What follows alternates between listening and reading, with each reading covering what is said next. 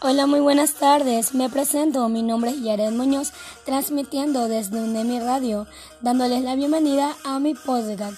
El tema que hablaremos es la provincia del Bolívar, ya que es una de las 24 provincias que conforman la República del Ecuador, situada en el centro del país, en la zona geográfica conocida como región interandino sierra, principalmente sobre la joya del Chimbo al sur y en los flancos externos de la cordillera occidental en el oeste, recordándoles también que esta provincia se comercializan los productos como panela, aguardiente, más conocido como pájaro azul de Bolívar, lana, productos lácteos y tejidos, sin olvidarnos que tienen los mejores lugares turísticos, la mejor estadía, gastronomía y sobre todo festividades para que la goces con toda la familia.